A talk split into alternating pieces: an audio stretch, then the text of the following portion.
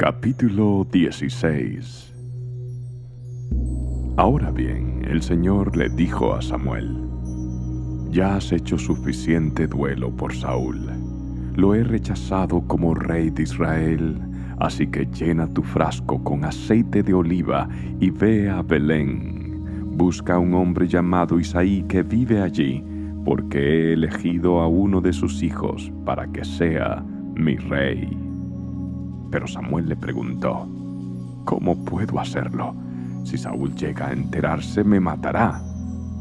Lleva contigo una novilla, le contestó el Señor, y di que has venido para ofrecer un sacrificio al Señor. Invita a Isaí al sacrificio y te mostraré a cuál de sus hijos ungirás para mí. Así que Samuel hizo como el Señor le indicó, cuando llegó a Belén, los ancianos del pueblo salieron a su encuentro temblando. ¿Qué pasa? le preguntaron. ¿Vienes en son de paz? Sí, contestó Samuel, vine para ofrecer un sacrificio al Señor. Purifíquense y vengan conmigo al sacrificio. Luego Samuel realizó el rito de purificación para Isaí y sus hijos y también los invitó al sacrificio. Cuando llegaron, Samuel se fijó en Eliab y pensó, seguramente este es el ungido del Señor.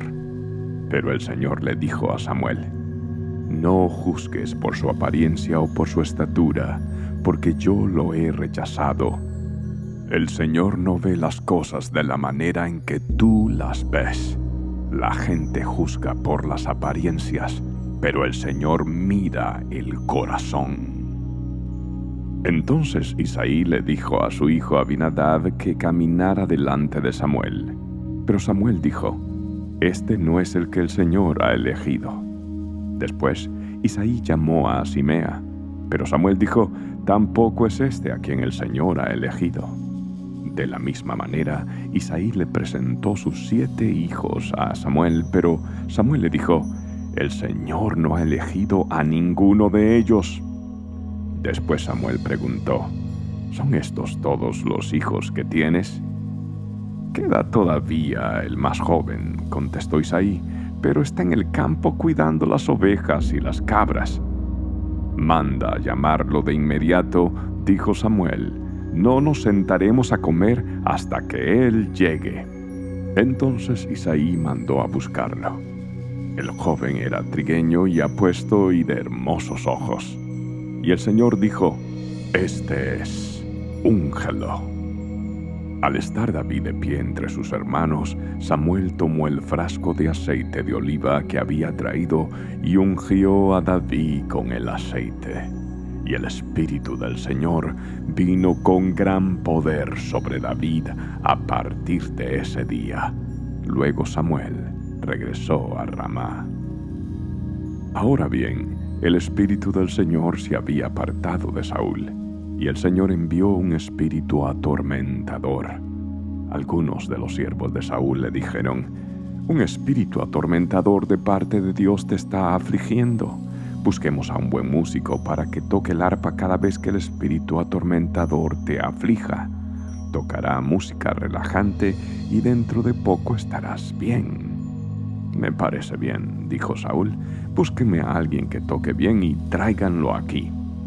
Entonces un siervo le dijo a Saúl, uno de los hijos de Isaí de Belén tiene mucho talento para tocar el arpa. No solo eso, es un guerrero valiente, un hombre de guerra y de buen juicio. También es un joven bien parecido y el Señor está con él. Entonces Saúl mandó mensajeros a Isaí para decirle, envíame a tu hijo David el pastor. Isaí hizo caso y envió a su hijo David a Saúl, junto con un cabrito, un burro cargado de pan y un cuero lleno de vino. Así que David llegó a donde estaba Saúl y quedó a su servicio. Saúl llegó a apreciar mucho a David y el joven se convirtió en su escudero. Luego Saúl mandó un recado a Isaí con una petición. Por favor, permite que David quede a mi servicio porque me simpatiza mucho. Y cada vez que el espíritu atormentador de parte de Dios afligía a Saúl, David tocaba el arpa. Entonces Saúl se sentía mejor y el espíritu atormentador se iba.